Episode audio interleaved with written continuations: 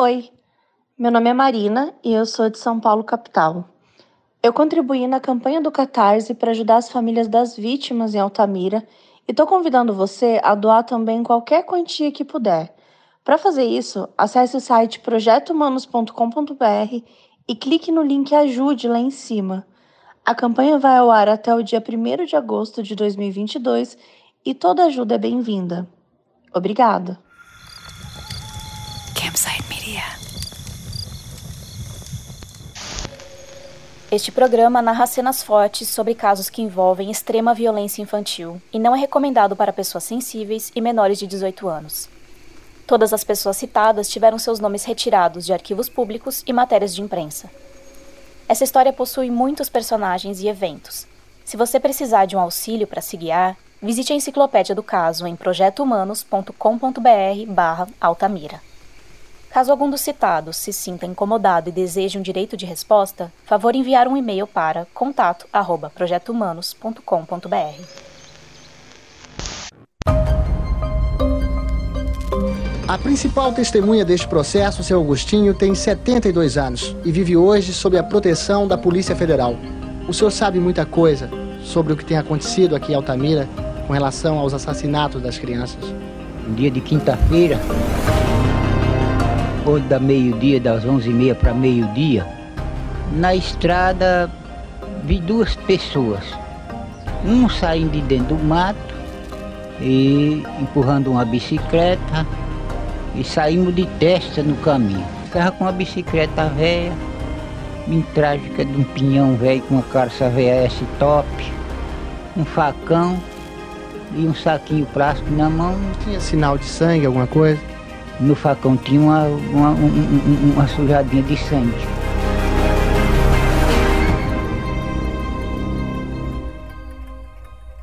Eu sou Ivan Mizanzuki e este é o nono episódio de Altamira, a quinta temporada do Projeto Humanos. Se você não ouviu os episódios anteriores, pare, volte e ouça em sequência.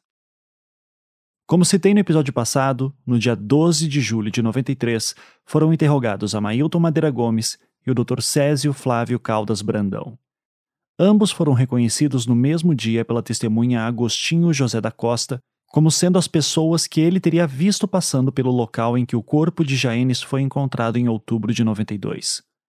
De acordo com Agostinho, tanto Césio quanto Amailton foram vistos por ele naquela área no dia em que o garoto desapareceu. Em 13 de julho de 93, foi a vez do delegado Éder Mauro realizar um novo interrogatório.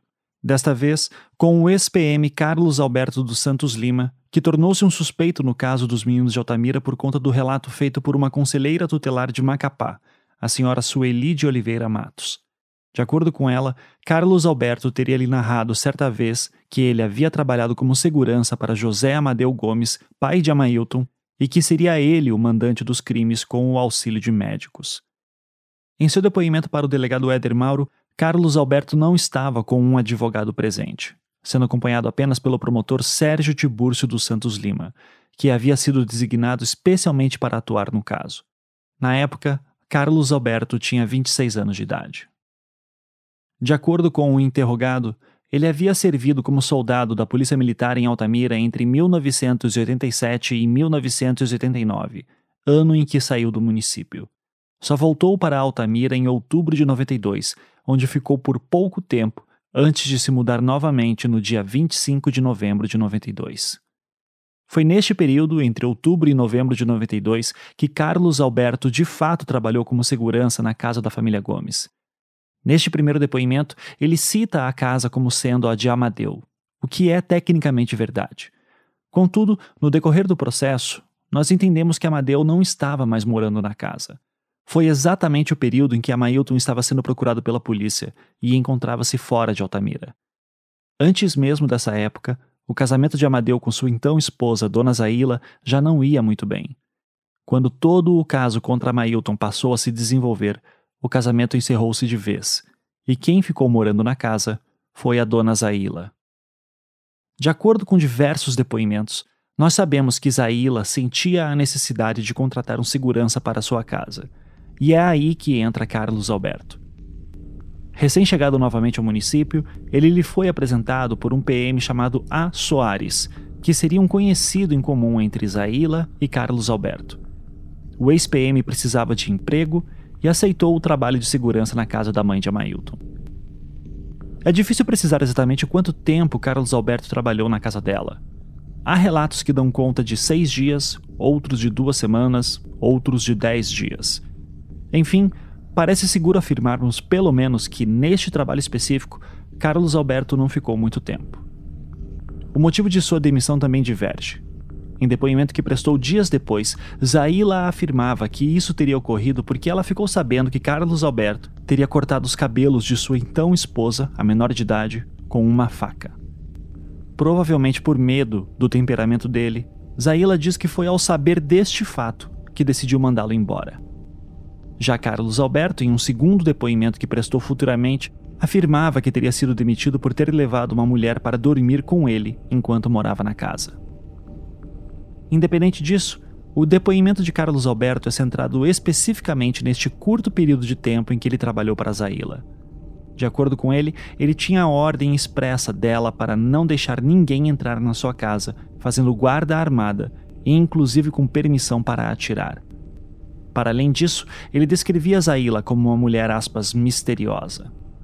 Uma das coisas que lhe chamava a atenção, segundo ele, era o fato de que Zaila não deixava ninguém passar da cozinha para o quintal, mesmo que não houvesse ninguém na casa. Carlos Alberto cita muito o genro de Dona Zaila, um homem chamado César. Nos autos do processo, nunca é especificado exatamente com quem César seria casado, e ele também não prestou nenhum depoimento. Mas, aparentemente, ele seria o responsável por cuidar de vários assuntos na casa dela após o término do casamento. O interrogado descrevia César como sendo alguém que, abre aspas, tem característica de ser um bandista. Fecha aspas. No geral, há pelo menos três elementos deste relato de Carlos Alberto que são vistos com bastante atenção pelo delegado Éder Mauro. O primeiro refere-se à fama de que a família Gomes era perigosa e poderosa. Em certo trecho, Carlos Alberto afirmava que no forro da casa havia armamento pesado, que seria controlado por César. Em outra passagem, ele também afirma que um dia um dos filhos de Amadeu Zaila teria lhe feito uma proposta para que ele matasse alguém, o que ele recusou. Por fim, ele também afirmava que certa vez teria ouvido Zaila dizendo o seguinte a algumas pessoas que a visitavam: aspas, Vão tranquilos que, por mais que o Amailton esteja envolvido nesses casos, a coisa não vai ficar assim, que ele vai se sair e que nada vai lhe acontecer. Fecha aspas. O segundo elemento digno de atenção é referente a suspeitas de envolvimento com o que os investigadores na época estavam entendendo por indícios de prática de magia negra. Isso aparece em passagens como as seguintes, abre aspas que esclarece que, quando a situação se tornou difícil, o depoente pôde observar que a família se reunia na sala, juntamente com algumas pessoas de fora, passando a rezar, não sabendo precisar que tipo de reza faziam. Em resposta, o depoente diz que sua religião é católica, passando também pela igreja adventista, e que jamais participou de qualquer culto relacionado a Umbanda e outros. Fecha aspas. Mas o trecho mais revelador de que Carlos Alberto estava reforçando as crenças de que a família Gomes estaria envolvida em alguma espécie de culto macabro viria numa passagem anterior a esta que eu acabei de ler. É quando ele fala sobre uma foto que teria visto na casa de Zaila. Abre aspas. Também encontrou em uma estante um álbum de fotografias, e entre as mesmas tinha uma foto na qual continha a seguinte imagem: um grupo de pessoas formando um círculo vestidas todas de branco, encapuzadas também de branco. Provavelmente entre 10 a 15 pessoas, todas de mãos dadas, no meio do círculo. Ao chão tinha um pano vermelho, e sobre o pano vermelho tinha um caixão de mais ou menos um metro e meio. E sobre o caixão continham um Buda, ou melhor, ao lado do caixão tinha um pequeno altar, onde estava um Buda, um preto velho, uma imagem de São Jorge e uma imagem de Satanás. Que também continha dentro do círculo algumas velas acesas, algumas garrafas de cor verde com um líquido escuro dentro e todas etiquetadas. Que também continham charutos e que dentro do caixão tinha algum volume em toda a sua extensão, coberto por um pano branco, que do lado externo ao círculo, o depoente pôde perceber que tinha algo parecido com um curral, dando a entender que era uma fazenda ou pequeno, que não dava para perceber o rosto das pessoas que estavam na foto. Fecha aspas. E se estamos falando sobre suspeitas de práticas de magia negra ou coisa parecida, e estamos lidando com um caso que claramente tenta estabelecer uma relação entre depravação moral e homossexualidade, há uma passagem também em que Carlos Alberto cita que Dona Zaila seria lésbica. Eu já falei sobre isso no episódio 6, mas vale repetir. Há várias afirmações desse tipo no processo, mas não há nenhuma confirmação de que isso seja real. E mesmo que houvesse, no interrogatório de Carlos Alberto e no próprio processo como um todo, não fica claro exatamente o que a sexualidade de Zaila teria a ver com os crimes. A impressão que se tem é que estão apenas buscando reforçar a ideia de que seria uma família com um histórico do que eles entendem como aspas depravados sexuais. Por fim, o terceiro elemento que se destaca no relato de Carlos Alberto é o mais importante.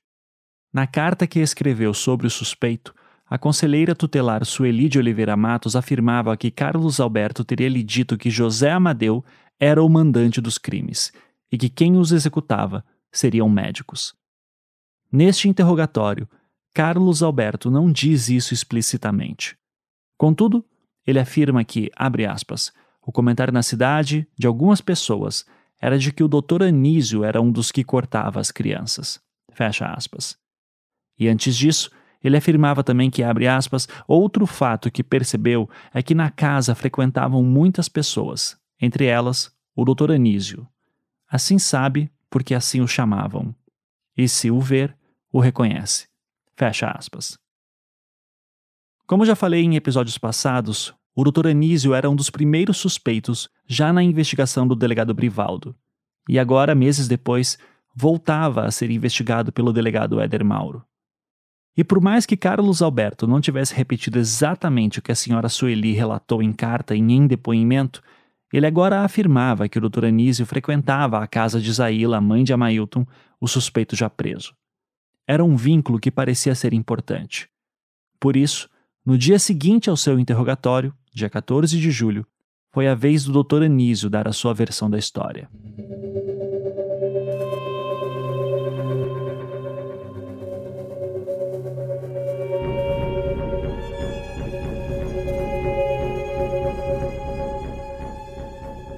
Na época em que prestou seu depoimento acompanhado de uma advogada, o Dr. Anísio Ferreira de Souza tinha 52 anos de idade e afirmava ser médico há pelo menos 20 anos, dos quais passaram os últimos 11 trabalhando na cidade de Altamira, onde montou a sua mini clínica.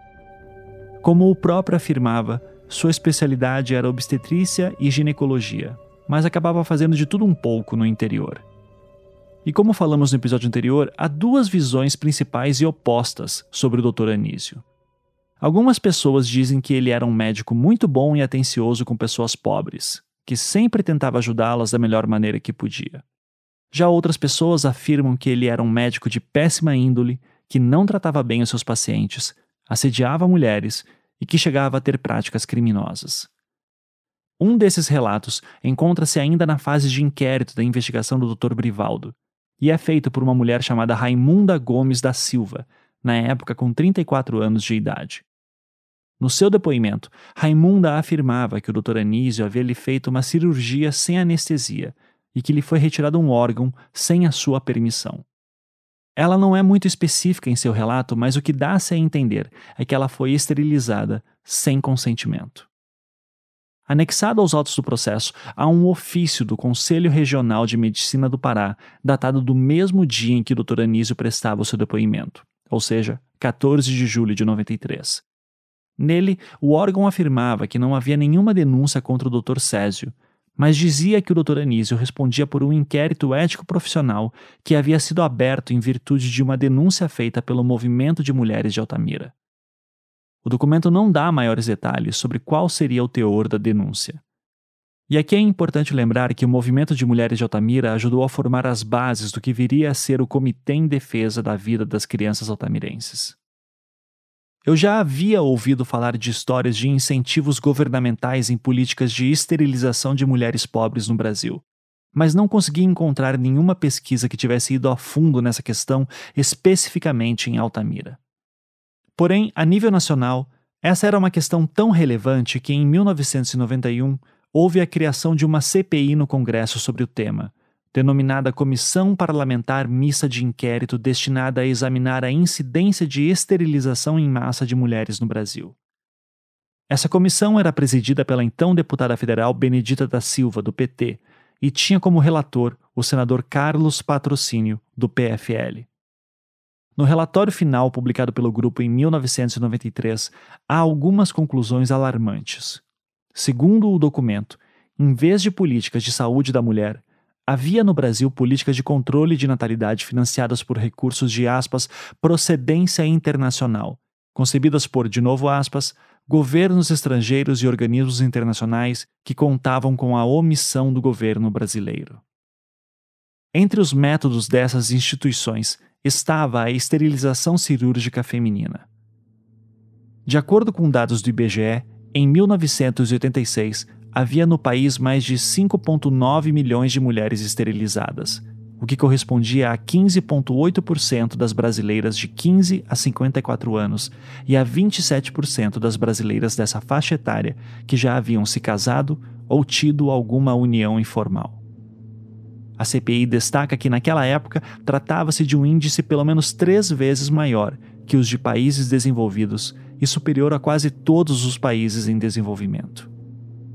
Muitas vezes, esses procedimentos eram apresentados às mulheres como a única opção contraceptiva disponível, e elas não eram devidamente informadas sobre os riscos e a irreversibilidade da laqueadura tubária. Além disso, havia em diversas partes do país o uso eleitoreiro da esterilização, com a troca de cirurgia de laqueadura por votos. Em Altamira, de acordo com relatos que coletei de fontes que preferiram não se identificar para não se expor, de fato, havia a aplicação de uma espécie de diretriz nacional que tinha a intenção de esterilizar mulheres que já eram mães. Uma delas me relatou sua experiência pessoal, afirmando que foi esterilizada após um parto e que ela nunca havia pedido tal procedimento. Por conta do seu sigilo, eu não posso dar muitos detalhes sobre este episódio, mas serviu para mim como um exemplo real e material de um fenômeno sobre o qual eu ouvia falar e que foi verificado por alguns pesquisadores e pela CPI do Congresso que investigou o tema. Segundo o IBGE, novamente com dados de 1986, a maioria das esterilizações era feita em hospitais, clínicas ou consultórios particulares, 68,2% do total. No entanto, uma porcentagem menor de mulheres entrevistadas, 59,5%, declarou ter pagado pela cirurgia. Assim, a CPI presumia que boa parte dessas laqueaduras gratuitas foi indiretamente custeada pelo setor público. Em alguns casos, por aspas, entidades controlistas e políticos. Sendo assim, não seria algo improvável que a miniclínica do Dr. Anísio fosse um desses lugares que realizavam tais procedimentos. Ela seria apenas mais uma num lugar em que isso é norma. Anísio era obstetra, atendia muitas mulheres grávidas, muitas mulheres pobres, e há outros relatos, além do de Raimunda, de mulheres que teriam sofrido algum tipo de violência com ele. Dito isto, é importante deixar claro que o Dr. Anísio sempre negou fazer qualquer tipo de procedimento sem o consentimento de seus pacientes. Mas nos autos, há uma mulher que dá um relato de um abuso desse tipo que teria sofrido pelo Dr. Anísio. Seu nome era Alexandrina Silva dos Santos e seu depoimento foi feito na fase de inquérito perante o delegado Éder Mauro no dia 29 de julho de 1993. Quem fala é Alexandrina Silva dos Santos. Este é Rubens Pena Júnior, advogado e pesquisador. E o depoimento da Alexandrina, eh, Ivan, eu considero um depoimento bem interessante, por ele ser bem longo. E eh, ela fala que estava grávida, de nove meses, né, de barriga e tudo quando foi até com dor de parto, foi até a mini clínica do Dr. Anísio e ele operou ela, deu uma anestesia geral e disse que ela não estava grávida, mas que ela estava com um quisto, né? quisto eu entendo ser a mesma coisa que cisto, né? Algumas pessoas falam cisto. E havia entregado a ela um vidrinho com um caroço dentro, de mais ou menos. É, ela fala do, do, de um tamanho pequeno, branco, da cor branca, e disse que ela, ele tirou isso dela. E aí o que, que acontece? É, o delegado Eder Mauro pede para que seja feita uma análise, uma perícia, né, tanto na pessoa da Alexandrina quanto no pré-natal que ela havia feito na cidade dela, que é uma cidade próxima a Altamira chamada Medicilândia. E, esse, e esse, essa perícia indireta ela, tá, ela consta dos autos. E na perícia indireta, o IML diz que não tinha como saber é, o que, que se ela realmente estava grávida, porque não foi feito um, um exame de ausculta do coração, tampouco uma ultrassonografia, tampouco exame de sangue, tampouco exame de urina. Então não tinha como saber é, que, se ela estava grávida mesmo. O, a única coisa que tinha no pré-natal, e aí você pode até ir, ir olhar depois no final desse, desse volume, tem o pré-natal todinho, né? Ele era escrito de, de caneta à mão pelos médicos. E, então eles só, eles só faziam exames assim de, de percepção visual, né? Informando o tamanho da barriga, quantos meses ela estava e tudo mais se ela não estivesse grávida, poderia ter sido o que a gente chama talvez de gravidez psicológica, alguma coisa assim. É, eu acredito que se ela não estivesse grávida, poderia realmente ser um cisto, porque existem, existem algumas situações de cisto que realmente a barriga cresce e a mulher tem, começa a ter sintomas como se grávida estivesse, né? Mas cisto a chegar, chega a um ponto de confundir com uma barriga de nove meses? Eu não sei, mas eu acredito que sim. Eu não eu acho que um médico poderia responder melhor, mas eu acho que sim, eu acho que a barriga cresce. Ela também descreve que ela, é, ele abriu a barriga dela em forma de cruz, talvez aí para evidenciar um provável ritual, e que havia mais seis pessoas com ele na sala de cirurgia. E dentre essas seis pessoas estava a esposa dele, a Lucimar, que é enfermeira, um outro médico que ela descreve como Zé, chamado de Zé, e que a cirurgia ocorreu de manhã e em outros detalhes. Fazem um exame nesse, nesse vidrinho dela? Não, ela disse que jogou fora o conteúdo do vidrinho. Investigaram se ela estava grávida, se outras pessoas confirmam, porque tem, tem os exames ali, né? É, mas tem pessoas dizendo que, sei lá, vi ela grávida, ela chuta, a gente via o bebê chutando. Não, não, não, não, não. Daí, para a gente só visualizar melhor, né, para você visualizar melhor, se você for lá para a página 453 desse mesmo volume, tu vais perceber o pré-natal da Alexandrina. Tá? Tá todo pré-natal aí, as semanas de gestação. Eu achei bem interessante, porque realmente, por esses escritos, parece que ela estava grávida. Mas quando o médico de ML fala, diz, ah, não tem como saber, porque não tem exame clínico nenhum, só visual. E, e há uma dilatação da barriga, né? Bem grande, por sinal. Se a gente vê lá na, na página, página 456, aparece os centímetros, eles mediram ela e tudo mais. Ela tinha 43 anos. Isso. Já era uma gravidez de risco, né, também. Ali embaixo tem exames laboratoriais, aqui na página 456. V, VDRL e urina 1. E deu albumina e glicose negativo. Ou seja, foi feito exame laboratorial. O que é exame VDRL? Não sei. Uh, ah, para acompanhar sífilis ou Lewis, que é uma infecção sexualmente transmissível. Urina 1 eu acho que é o, o, exame normal, né? O exame de urina que não atesta gravidez. Tem, porque tem um específico que é feito na urina que é, que é para atestar gravidez. De qualquer forma, esses exames não foram juntados, né? Ah, não foram juntados. Não, não. E nem acho que nem tinha como, né? É, Para ver o pré-natal dela é todo feito à mão. É, na época também, eu imagino as condições do hospital de Medicilândia. Hoje deve ser difíceis, imagina em 92, 91. Olhando para o processo em si, uma coisa chama a atenção. O depoimento da senhora Alexandrina foi feito no dia 29 de julho de 93, enquanto que o primeiro depoimento de Anísio é datado de 14 de julho do mesmo ano ou seja, 15 dias antes. Isso significa que, no momento em que Anísio está sendo interrogado pelo delegado Éder Mauro, a senhora Alexandrina não existe oficialmente no processo. Contudo, o delegado chegou a perguntar para ele sobre ela.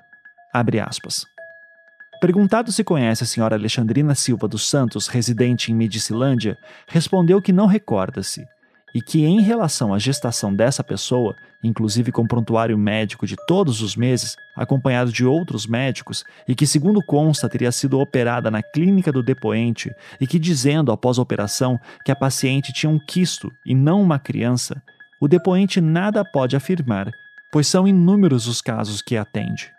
Inclusive, durante sua prática de medicina, já fez mais de 50 mil cirurgias que acredita o depoente que em alguns casos ocorre a pseudociese, que é um estado em que a mulher, por ter muito medo ou vontade de engravidar, se acha como tal, inclusive crescendo a barriga, mas que em relação a este caso, o depoente volta a afirmar que não recorda-se. Porém, em sua clínica, nenhuma criança desapareceu. Fecha aspas. Este trecho é revelador por dois motivos.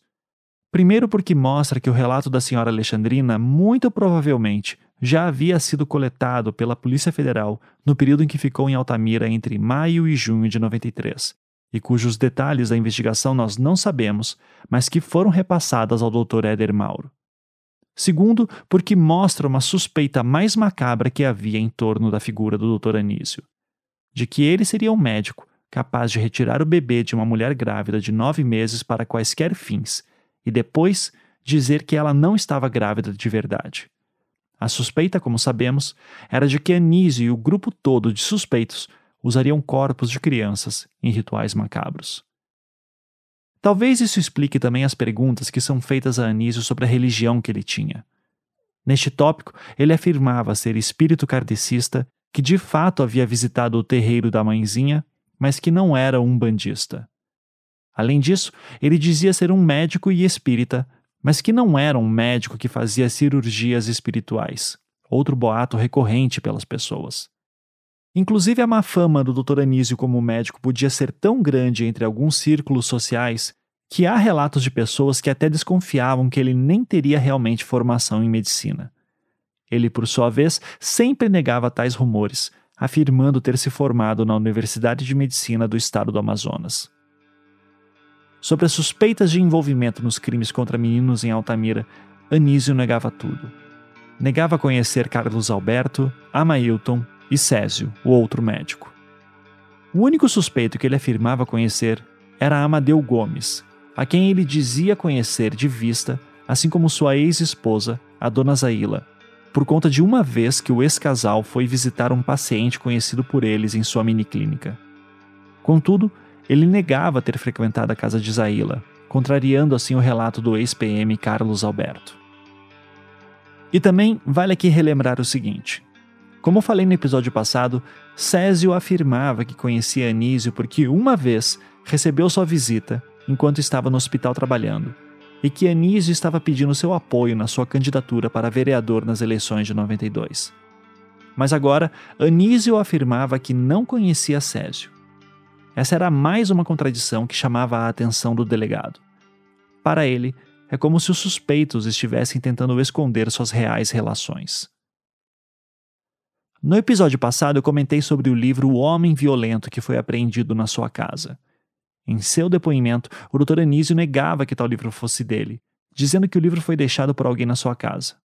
Contudo, o livro possuía o seu carimbo e essa contradição não foi explicada por ele nesse momento. A religiosidade de Anísio, sem dúvida, era um tema que chamava bastante a atenção do delegado Éder Mauro. Prova disso é uma pergunta que lhe foi feita sobre outro livro apreendido em sua casa, intitulado O Crime, a Psicografia e os Transplantes. Sobre isso, Anísio explicava que, abre aspas, comprou este livro por ocasião de um encontro que realizava em Salvador e tratava de longevidade humana, ou seja, se era justo o transplante de órgãos. Fecha aspas. Eu adquiri uma cópia desse livro para dar uma conferida e, de fato, ele é basicamente uma discussão sobre a ética de transplantes de órgãos sob a luz da doutrina espírita. Em princípio, não há nada de comprometedor no livro em si. Mas tendo em vista que a polícia acreditava estar diante de um caso que supostamente envolvia mortes ritualísticas de crianças com supostos cortes cirúrgicos, tudo parecia suspeito aos investigadores.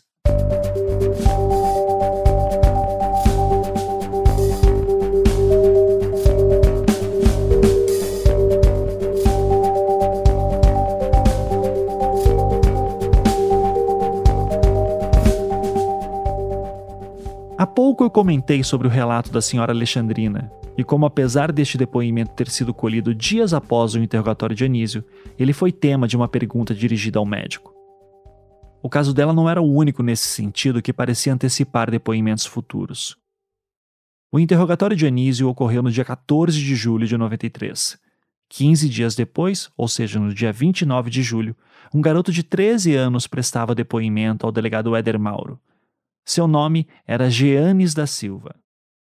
Em seu relato, ele falava sobre como certa vez teve que ser internado na miniclínica do Dr. Anísio por conta de um pedaço de pau que estava dentro de seu braço há quase um mês, decorrente de um acidente que havia ocorrido na colônia onde morava com seu pai, o senhor José da Silva, que também prestou depoimento no mesmo dia que o garoto. De acordo com ambos, o senhor José da Silva já conhecia o Dr. Anísio há quase 20 anos e teriam se conhecido ainda no estado do Maranhão, onde Anísio residiu e praticou medicina por muito tempo. Em setembro de 92, no meio de sua campanha política, o Dr. Anísio passou pela colônia onde moravam e reconheceu o Sr. José da Silva. Em seguida, José perguntou ao médico se ele poderia ajudar com a situação do braço de seu filho, ao que o Dr. Anísio respondeu prontamente, levando o garoto para ser internado em sua clínica. De acordo com os relatos do pai e do filho, o menino chegou a ficar cerca de duas semanas internado na mini clínica de Anísio, mas nada foi efetivamente feito. De acordo com o relato do próprio garoto Jeanes da Silva, feito dez meses depois desse episódio, abre aspas. Só foi feito um serviço em seu braço, dez dias após estar naquela clínica. Inclusive foi retirado um pedaço de pau, mas que até hoje o informante sente que ainda tem pedaço de pau dentro até porque seu pai já retirou outros dois pedaços, como também não consegue mexer o braço, inclusive estando o seu braço inflamado, apresentando secreção. Mas o que pode informar é que durante o tempo em que esteve na clínica, Dr. Anísio constantemente chegava para o informante, perguntando se esse queria virar mulherzinha, inclusive complementando que queria capá-lo. O informante reafirma que Anísio se dirigia à sua pessoa e dizia constantemente se não queria virar mulherzinha, e que ele arrancaria seus dois ovos, e que o informante sentiu que todas as vezes que ele falava esse assunto, Anísio falava sério, e que ficava o informante calado, pois tinha muito medo. O informante também disse que seu pai lhe visitou por três vezes quando esteve internado na clínica, não lhe dizendo o que estava ocorrendo, em virtude de que o próprio Anísio pediu-lhe para que nada contasse ao seu pai, intimidando-o, ressaltando que durante a terceira visita falou para seu pai que não estava sendo medicado, e em virtude disso, seu pai foi uma quarta vez ali, já para apanhá-lo, utilizando-se de uma caminhonete pertencente ao senhor conhecido como Zeca, que mora a 8 quilômetros de sua casa. Que o informante somente contou para seu pai o que tinha ocorrido na clínica quando chegou em sua casa. Fecha aspas. Em seu depoimento, José da Silva, o pai do garoto, confirmava a história sobre essas ameaças que o Dr. Anísio lhe fazia e contou que o motivo que o levou a retirar o garoto da clínica foi por conta desse amigo da família, Zeca, que teria lhe dito que Anísio era suspeito de estar envolvido nos casos de mortes e emasculações de crianças em Altamira. Quando interrogado dias antes sobre isso, o doutor Anísio contava uma outra história. De acordo com ele, aspas, em relação ao fato ocorrido com o garoto Jeanes da Silva, que fora internado em sua clínica para tirar um strep de seu braço, o depoente recorda-se do caso, que realmente pegou o mesmo no travessão da 10, levando juntamente com seus pais, permanecendo na clínica por alguns dias, retirando o strep de madeira a capu, tendo o pai do garoto ido apanhar o mesmo. Que em relação ao fato de que teria dito ao garoto de que iria capá-lo e iria transformá-lo em uma mulher, não é verdade e que em nenhum momento comentou tal fato. Fecha aspas. Eu conversei com algumas pessoas que conheceram o Dr. Anísio nessa época em Altamira. De acordo com elas, não seria exatamente impossível que o Dr. Anísio tivesse feito comentários desse tipo a alguns de seus pacientes garotos. Uma das versões que eu ouvi é que essa era uma piada, feita de forma para quebrar o gelo com seus pacientes. Piada ou não, se isso realmente aconteceu, não me parece que era o momento mais adequado para esse tipo de comentário numa cidade que estava vivendo em pânico por casos de emasculações. Por outro lado, se o Dr. Anísio era realmente o responsável pelas emasculações das vítimas, isso me parece surreal de imaginar. O menino estava internado em sua miniclínica, o pai ia visitá-lo com alguma frequência. Se ele sumisse, Anísio seria um suspeito óbvio. Então, por mais bizarro que seja o relato do garoto Geanes, eu não consigo acreditar que um maníaco emasculador daria tanta bandeira assim.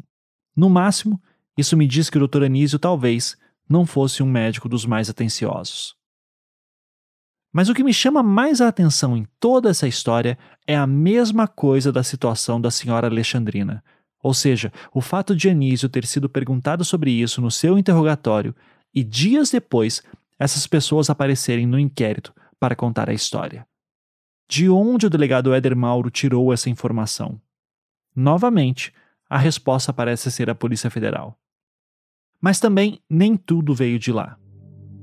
Como eu falei antes, na época das investigações de Brivaldo, Anísio já aparecia como um potencial suspeito a partir do relato de alguns depoimentos coletados na época.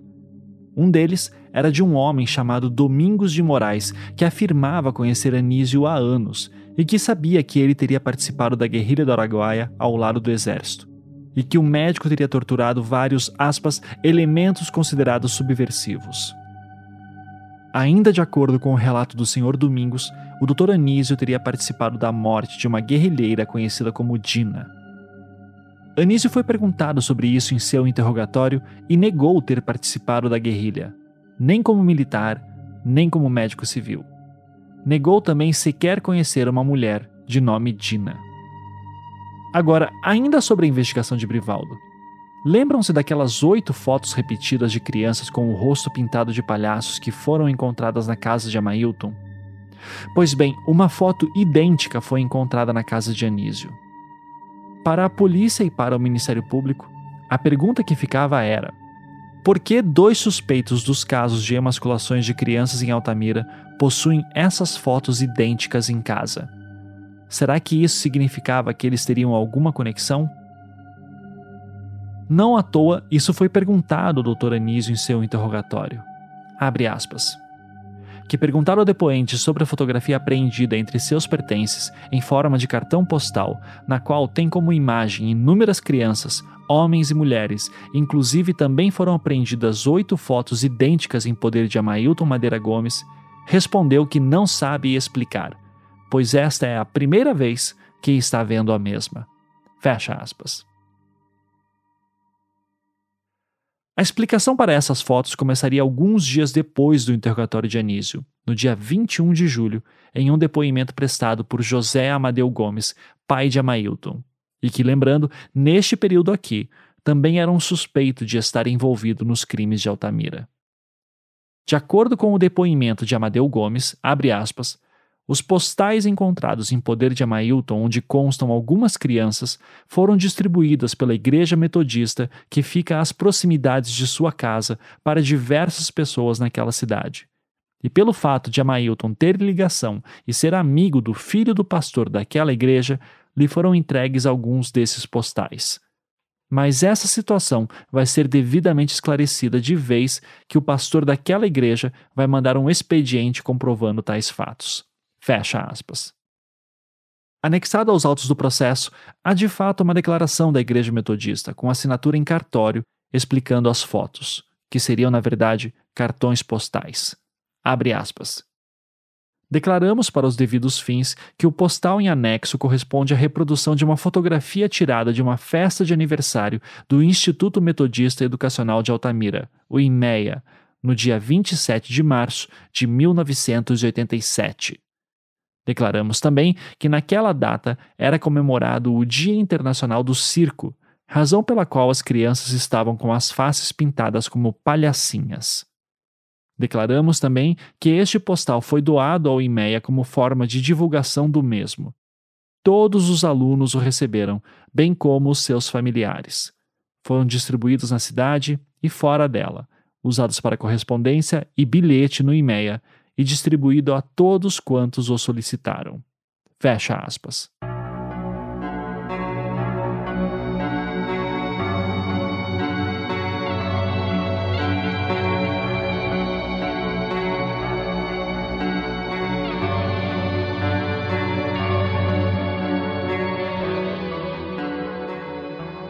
Até aqui, como vocês devem ter notado, nós temos várias acusações contra o Dr. Anísio, principalmente pelas suas práticas médicas, além de suspeitas infundadas como o cartão postal encontrado na sua residência e na de Amailton Madeira Gomes, ou ainda suas práticas religiosas como espírita. Contudo, tirando a história do garoto Jeane, que foi internado em sua clínica quando estava com um pedaço de pau no braço, não há muito que sustentasse de fato que ele seria um suspeito nos casos de emasculações e mortes de crianças em Altamira. Quando foi interrogado pelo Dr. Eder Mauro, o Dr. Anísio acreditava as suspeitas sobre a sua pessoa por conta de um desentendimento que teve com um cabo eleitoral seu, um homem chamado por ele de Zamo, que foi preso no dia das eleições da cidade, conforme explicamos no episódio passado. Abre aspas. Quando chegou em Altamira de Manaus, em outubro de 92, já estava a notícia espalhada na cidade de que o depoente era o autor da morte de crianças em Altamira, com respectiva emasculação. Porém, na verdade, desde o dia 3 de outubro de 92, a notícia já estava sendo espalhada pelo elemento conhecido como Zamo, o qual fora solto no mesmo dia 3 de outubro e que o depoente tem certeza de que a pessoa que soltou o Zamo deve saber quem matou as crianças, pois acredita que isto foi uma jogada política para tirar o depoente das eleições. Fecha aspas. Anísio continua dizendo que, ao saber que tal boato estava se espalhando, buscou autoridades para se explicar, mas temia que, se falasse sobre isso publicamente, poderia comprometer sua campanha no início de outubro. Zamo nunca prestou depoimento no processo. Logo, não temos como saber a sua versão dessa história. Em um segundo depoimento que prestou, já em fase de juízo, Anísio explicou que, logo depois das eleições, ele teve que sair de Altamira para tratar de assuntos familiares em Manaus e só retornou à cidade em cerca de quatro ou seis dias depois. Ao retornar, foi informado pela sua esposa, a senhora Lucimar, que os boatos que corriam na cidade davam conta de que ele teria fugido de Altamira logo após a morte do garoto Jaenes e que teria levado o pênis do garoto em sua posse. Anísio teria então pedido orientações de um amigo seu, o deputado Domingos Juvenil, para saber o que fazer sobre o que estavam falando de si. Buscou autoridades, mas nenhuma teria lhe orientado acerca do que fazer exatamente sobre tais histórias. Neste mesmo segundo depoimento, Anísio afirmava que chegou a ir na casa da família de Jaenes quando o corpo do garoto foi encontrado, mas que o corpo dele já havia sido levado da residência contrariando assim o relato do Sr. Juarez, o pai do garoto, que dizia que quando Anísio se aproximou, o corpo do menino começou a sangrar. Anísio também dizia que em dezembro de 92 saiu de Altamira para trabalhar no garimpo do Creporizão, pois precisava de dinheiro, já que havia gastado todas as suas economias na campanha política. Em seguida, voltou a Altamira por uma semana no mês de janeiro ou fevereiro e em maio foi para Manaus retornou em definitivo a Altamira apenas em julho de 93, sendo preso logo em seguida. Em outras palavras, ele afirmava não estar em Altamira em março de 93, quando o garoto Flávio foi assassinado. Mas voltando aos depoimentos coletados pelo delegado Éder Mauro, se num primeiro momento do interrogatório que realizou em Anísio não possuía nada de substancial até então sobre sua atuação nos crimes, outros relatos levariam o delegado a desconfiar de tudo que o médico dizia. No mesmo dia em que prestou seu depoimento, Anísio passou por uma acariação com o ex-PM Carlos Alberto. E apenas para explicar para quem não conhece o termo, uma acareação ocorre quando temos duas pessoas dando relatos diferentes sobre um mesmo fato. Coloca-se os dois frente a frente e busca-se tentar encontrar alguma verdade no confronto de versões. Pois bem, o ex-PM Carlos Alberto afirmava que na época que fez a segurança da casa de Zaila Madeira Gomes, a mãe de Amailton, teria visto o Dr. Anísio indo visitá-la em sua residência. Anísio negava que tal fato teria ocorrido. Na cariação, ambos mantiveram suas versões, sendo que Carlos Alberto teria dito que, abre aspas, ratifica o inteiro teor de seu depoimento prestado a esta autoridade, esclarecendo que no mês que trabalhou como segurança na casa da ex-mulher de Amadeu, o Dr. Anísio, ora em sua frente, esteve por uma vez na residência onde conversou a referida senhora. Fecha aspas. Mas o primeiro indício mais comprometedor contra Anísio viria a ocorrer no dia seguinte ao seu interrogatório e acariação, ou seja, no dia 15 de julho de 93. Pois foi neste dia que ele passou por um auto de reconhecimento de uma importante testemunha, o senhor Agostinho José da Costa, o lavrador que afirmava ter visto o médico Césio com um facão saindo do mato em que o corpo de Jaenes viria a ser encontrado dias depois. Este auto de reconhecimento era importante pelo seguinte: no dia 12 de julho de 93, data em que o Dr. Césio foi interrogado, e também data em que Agostinho reconheceu Césio, o senhor Agostinho passou por uma acariação com aquele médico. Afinal, Césio negava tudo o que o lavrador dizia, e tais conflitos de versões se mantiveram na acariação. Mas naquela acariação, o senhor Agostinho explicava da onde dizia conhecer o Dr. Césio. Abre aspas esclarece que não sabia o nome de Césio e que somente poderia dizer que o mesmo era um médico porque a primeira vez que o viu foi na mini clínica do Dr. Anísio, quando Agostinho lá fora se consultar. Fecha aspas. Césio dizia que conhecia Anísio porque uma vez em campanha política Anísio teria ido lhe visitar no hospital. Já Anísio afirmava que não conhecia Césio. Contudo, Agostinho dizia que certa vez estava na mini clínica de Anísio e que lá viu o Dr. Césio chegando para conversar com ele. Ou seja, de acordo com Agostinho, Anísio e Césio teriam alguma relação. No auto de reconhecimento que Agostinho realizou com Anísio, Agostinho confirmou que foi atendido por Anísio e que nesse dia ele teria visto Césio indo à clínica. Em seguida, eles passaram por uma acareação. Nela, Agostinho afirmava que foi tratado pelo Dr. Anísio porque estava com um problema nas pernas, e que inclusive estava quase paralítico, e que foi graças ao Dr. Anísio que ele não piorou. Isso teria ocorrido no final do ano de 1990 e início de 1991. O Dr. Anísio, por sua vez, dizia que lembrava-se do procedimento que realizou em Agostinho, mas continuava afirmando que Césio nunca havia ido em sua clínica tampouco que o conhecia.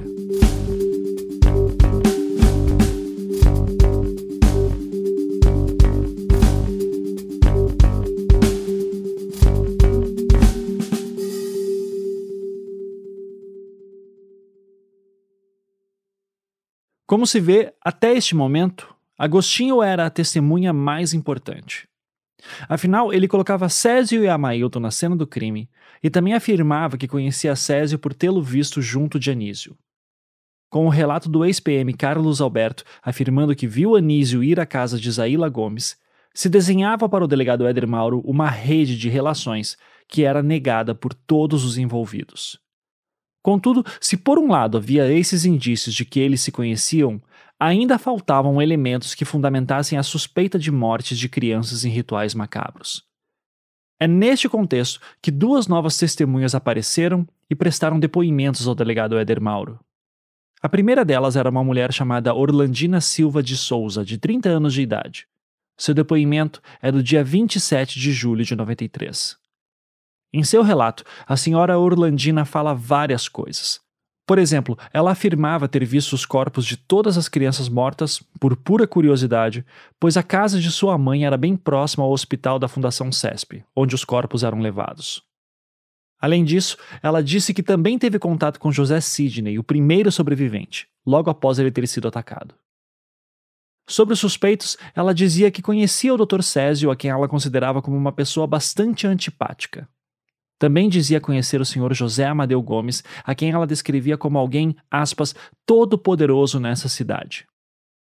Mas o suspeito que é mais citado por ela é o Dr. Anísio, a quem ela dizia conhecer de longa data, desde 1978 para ser mais exato, quando ela tinha 15 anos e trabalhava na sua clínica.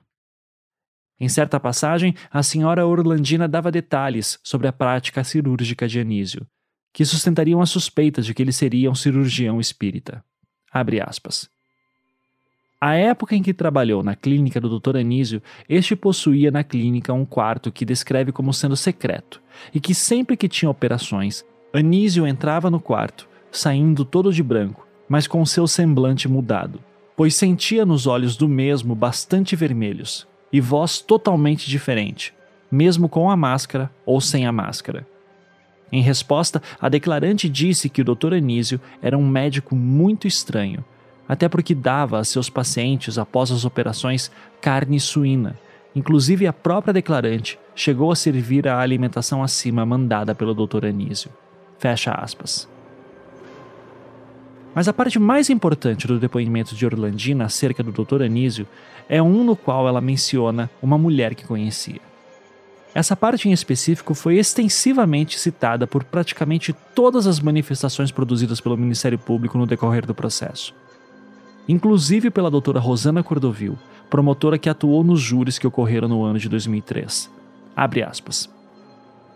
O importante que a declarante quer esclarecer é o fato de que conheceu uma senhorita chamada Ana Paula, que descreve como sendo uma moça de mais ou menos 25 anos, morena, cabelos cacheados e pretos, de mais ou menos 1,65 de altura, olhos castanhos, e que referida pessoa trabalhava na clínica do Dr. Anísio, isto por volta do mês de setembro de 92, ocorrendo que, certo dia naquele mês, a declarante encontrou-se com Ana Paula e percebeu que a mesma estava muito nervosa, perguntando-lhe então o que a mesma tinha. Então Ana Paula confidenciou à declarante de que estava limpando o consultório do Dr. Anísio e que este tinha chegado com um isopor e colocou em cima de uma mesa ou balcão. E como Ana Paula, por curiosidade na ocasião da limpeza, resolveu abrir o isopor para ver o que lá continha, foi então que a avistou dentro do isopor um órgão sexual masculino e infantil, com o pênis e a bolsa escrotal, o que a deixou apavorada, principalmente porque Anísio pôde perceber que Ana Paula havia aberto o isopor. Inclusive, Anísio indagou a mesma o que tinha visto, e esta negou ter visto alguma coisa. E na mesma ocasião, pediu as contas, dizendo que não mais queria trabalhar na clínica. Porém, Anísio não quis lhe dar as contas, mas mesmo assim, Ana Paula disse ao mesmo que não iria mais trabalhar. Que a declarante, então vendo a situação, disse para Ana Paula dirigir-se até a delegacia para denunciar, inclusive insistindo por várias vezes. Porém, Ana Paula disse chorando que não ia fazer nada, de vez que tinha medo de morrer que somente veio ver Ana Paula novamente no dia 3 de outubro de 93, no dia das eleições, por ocasião da votação, pois as duas estavam votando no mesmo lugar, tendo cumprimentado Ana Paula, indagando a mesma se tinha ido à delegacia de polícia, a qual disse que não. Que esta foi a última vez que viu Ana Paula, inclusive chegando a procurar ela no quartinho onde morava alugado. Todavia, a mesma não estava mais, e que o quarto pertencia ao senhor Eudoro. Que detalhe também importante que a declarante esclarece é que no final do mês de outubro de 92, viu, no mato, um braço separado do corpo, encontrado por um garoto, e que, por curiosidade, a declarante foi até aquele local, ali podendo perceber que o braço era da mulher, morena, e que as unhas eram grandes e pintadas de esmalte na cor de beterraba, e que coincidentemente a cor da pele de Ana Paula, como também o mesmo tamanho de unhas e cor de esmalte que Ana Paula tinha. Não podendo, entretanto, afirmar que aquele braço era de Ana Paula, embora tivesse o braço aspas fresquinho, não tendo comunicado este detalhe à polícia, até porque a polícia estava no local, mas no seu íntimo acredita que aquele braço era de Ana Paula. Fecha aspas. Isso foi assim. Isso assim, a doutora Rosana usou muito isso. Tipo assim, temos uma testemunha que viu um, um, uma bolsa escrotal e um pênis dentro de isopor com anísio. E mataram essa testemunha. Essa Ana Paula nunca foi localizada. Nunca. Mas confirmaram que ela existia? Não, também. Só a Orlandina que tá, tá ali viva dizendo que sim. Alguma outra pessoa confirma essa Ana Paula, a existência dessa Ana Paula? Não.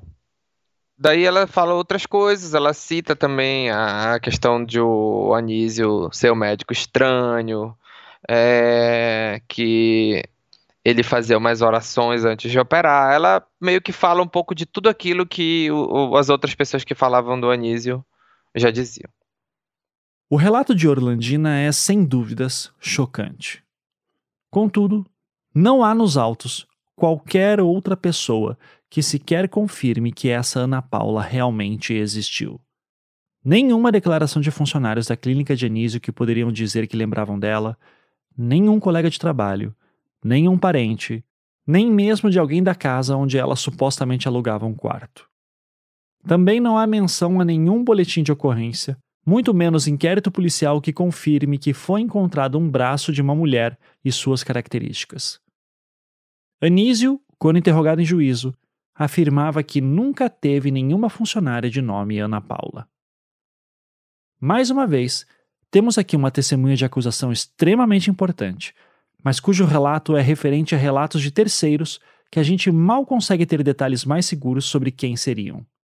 Mais ou menos como era o caso da empregada Fátima.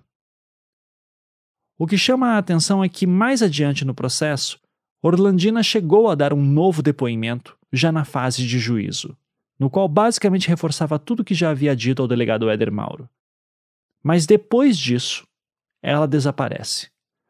Não prestou depoimento em nenhum dos júris, apesar de ter sido convocada e, pelo menos de acordo com os autos, ter comparecido a pelo menos um dos julgamentos realizados no ano de 2003. Por que, afinal, ela nunca falou nos júris? Não sabemos. Mas nós deixaremos para falar sobre os julgamentos em um episódio futuro.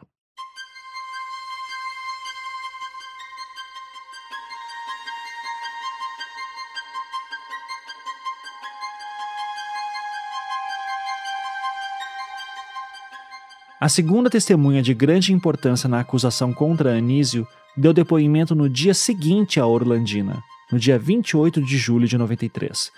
Seu nome era Loidene Sabino de Jesus, e de acordo com o seu relato, ela trabalhava como doméstica na chácara de Anísio, e sua função principal era cuidar dos filhos de Anísio e da esposa Lucimar. Uma coisa que de cara merece atenção é a idade de Loidene. Na época que ela prestou esse depoimento, ela tinha 16 anos. Logo, era uma menor de idade. Contudo, ela não estava acompanhada de nenhum representante legal, nenhum parente, nenhum advogado, nem mesmo de uma assistente social. E esse tipo de acompanhamento seria importante no caso de um depoimento como o dela. Mas por algum motivo isso não ocorreu e, mesmo assim, o seu depoimento consta nos autos. A seguir, eu vou ler alguns dos trechos mais importantes do que ela disse. Abre aspas. A depoente trabalhou como doméstica no mês de julho até o mês de dezembro de 92 na chácara do Dr. Anísio. E o que pode afirmar a respeito de referida pessoa sobre o seu comportamento é que na chácara eram feitos cultos em um dos compartimentos da chácara, e que o referido compartimento era totalmente fechado que não pode dizer de que forma os cultos eram realizados no interior daquele quarto. Porém, diversas pessoas participavam, recordando o nome de apenas de uma mãe de santo conhecida por Mãezinha. Que também outro fato que pode acrescentar é que os filhos de Anísio costumavam amedrontar a depoente, utilizando-se de umas capas pretas grandes com mangas compridas e que também usavam alguns capuzes vermelhos, e era comum as crianças usarem tais materiais para assustar a depoente, e que pertenciam a Anísio.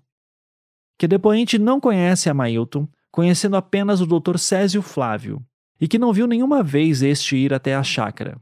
Porém, o viu uma vez na clínica do Dr. Anísio, inclusive fazendo procuração pelo referido médico, o qual não estava na ocasião, e que este fato ocorreu logo antes das eleições, já que logo depois o Dr. Anísio viajou que esclarece a depoente que Anísio, quando ia para a chácara, algumas das vezes ia com um isopor debaixo do braço, e que entrava e saía com o isopor, não sabendo precisar o conteúdo. Que esclarece também que quando o Dr. Césio foi atrás de Anísio na clínica, o mesmo foi em um táxi vermelho que sempre também transportava Anísio. que esclarece também que Anísio nunca deve ter pago o motorista de táxi, pois este ficou bravo com Anísio. Que esclarece que no mês de novembro de 92, dois homens de língua estrangeira ficaram por um mês na chácara de Anísio, como também na clínica e maternidade do mesmo, e que não entendia nada o que aquelas pessoas falam, mas que Anísio fala com os mesmos na mesma língua. Kizamo frequentava a casa de Anísio e algumas vezes também participava dos cultos, chegando a entrar no quarto onde fazia os rituais. E Kizamo era uma espécie de segurança, pois apanhava as pessoas, como também ia deixá-las após o término dos cultos. Kizamo certa vez levou uns tiros, chegando quase morto na clínica, e que Anísio e mãezinha o curaram. Que na chácara de Anísio tinha um livro de tamanho médio fino, e que na capa cor vermelha estava escrito Magia Negra, e que este livro a depoente via quando a filha de Anísio, de 13 anos, se encapava toda com as vestes já mencionadas e colocava o livro na mão e passava a correr atrás da depoente, que ficava com muito medo, quase chorando. Fecha aspas. A Loedene que tem um depoimento bastante incisivo também com relação ao Couto. Ela era menor, né, de idade, é, não estava acompanhada de um, de um responsável legal, apenas o delegado e o promotor de justiça, então não tinha como dar credibilidade muito para esse depoimento da Loidene. É, porque até que no depoimento dela me chamou a atenção, né, que ela fala que pode afirmar a respeito da referida pessoa sobre seu comportamento é que na chácara eram feitos cultos em um dos compartimentos da chácara e que referido compartimento era totalmente fechado existia esse compartimento? É... Uma coisa que eu, que eu acho estranho é assim, que realmente o próprio Anísio confirma que ele tinha uma chácara, mas em nenhum momento do processo se ocuparam de ir até essa chácara e fazer, sei lá, uma busca geral, uma busca e apreensão, né? Não, não consta. Até mesmo porque eu acredito que quando o Anísio já havia sido preso, talvez ele nem tivesse mais essa chácara, né? Talvez tenha vendido e tudo mais. Mas muita gente fala nessa chácara, e o que aparece ser uma chácara não muito distante do centro de Altamira, né? O depoimento todo de Loidene, no primeiro momento, é muito forte, porque temos alguém aqui que teve por quase um ano contato mais próximo com Anísio. E essa pessoa afirma que na sua chácara eram realizados cultos, que havia um livro de magia negra e que havia vestes que pareciam ser ritualísticas. Agora, vale aqui o comentário de que, mesmo que tudo isso fosse verdade, nada disso seria um crime. Mas no contexto da investigação que supunha que as crianças eram mortas em rituais satânicos, ganhava grande importância. E daí todo esse imaginário típico de filmes de terror que o seu relato aponta parece ter gerado algum efeito.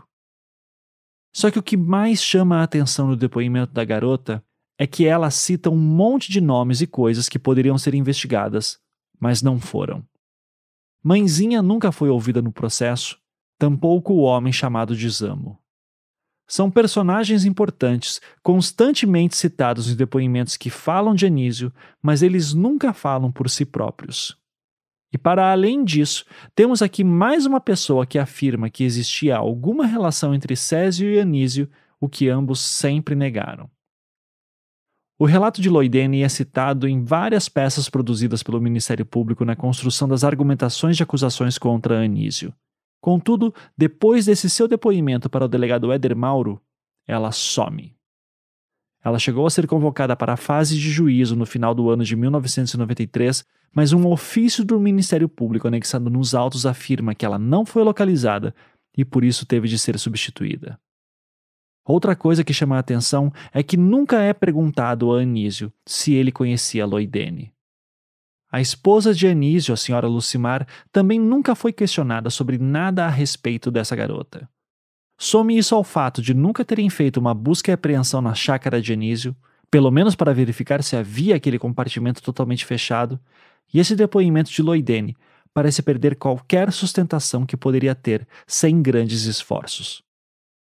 Mas isso não significa que o depoimento dela não teve importância. Como eu disse há pouco, ele é tão importante que chega a ser citado em peças do Ministério Público. E, de certa forma, o seu relato parecia fazer eco com o depoimento de outra testemunha, uma que, de certa forma, ajudaria a fechar a investigação do delegado Éder Mauro em definitivo.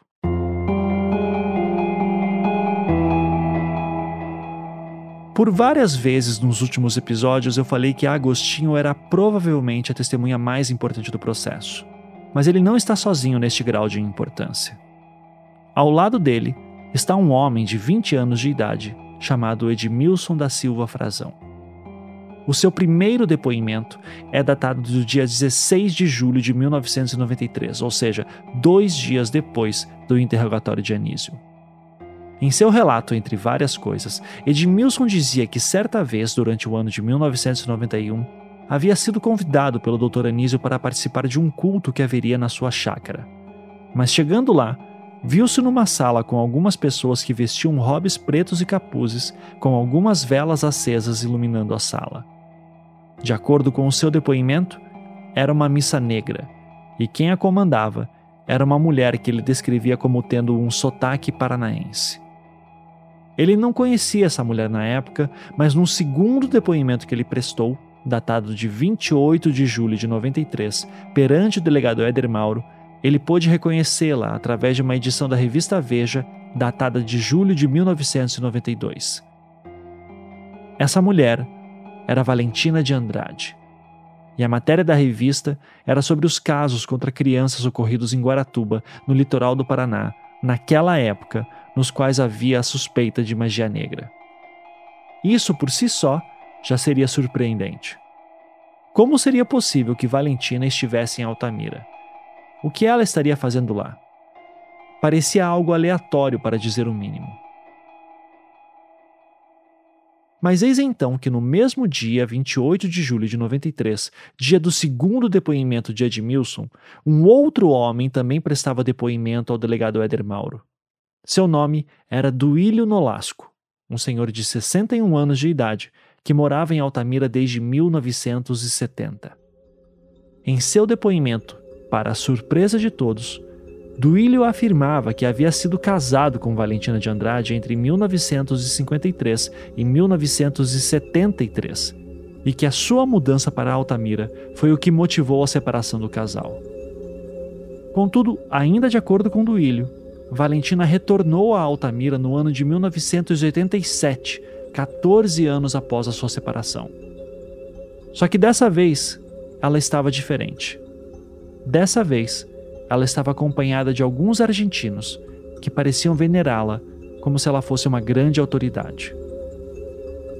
Os casos de emasculação de garotos em Altamira haviam começado em 1989. Assim, a conclusão dos agentes de acusação foi rápida. Tudo parecia estar se encaixando. Os casos começaram depois de Valentina ter passado na cidade. E, de acordo com a testemunha Edmilson, ela esteve presente na chácara de Anísio em 1991 para a fundação de uma nova religião, na qual era adorado o Senhor das Trevas. Anísio, por sua vez, teria vínculos com Césio, que foi visto por Agostinho saindo do mato com um facão. Logo à frente, na mesma estrada, no mesmo dia, estaria Amailton, o principal suspeito dos casos em 1992. José Amadeu, seu pai, de acordo com o relato da conselheira tutelar sobre o ex-PM Carlos Alberto, seria o mandante dos crimes, quem ordenava que os médicos cortassem os garotos. Por fim, Carlos Alberto, ao lado do também ex-PM Aldenor Ferreira Cardoso, seriam os responsáveis pela segurança do grupo. E todos eles teriam uma líder espiritual à cabeça de toda a organização criminosa, Valentina de Andrade.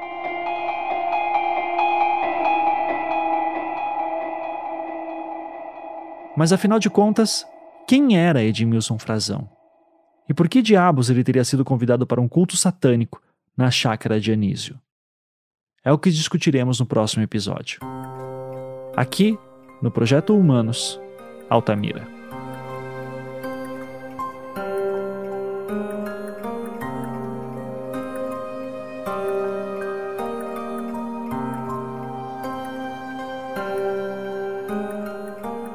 Projeto Humanos é um podcast em formato storytelling, criado e produzido por mim, Ivan Mizanzuki, financiado pela Campside Media, distribuído pelo Globoplay e com a colaboração de várias pessoas.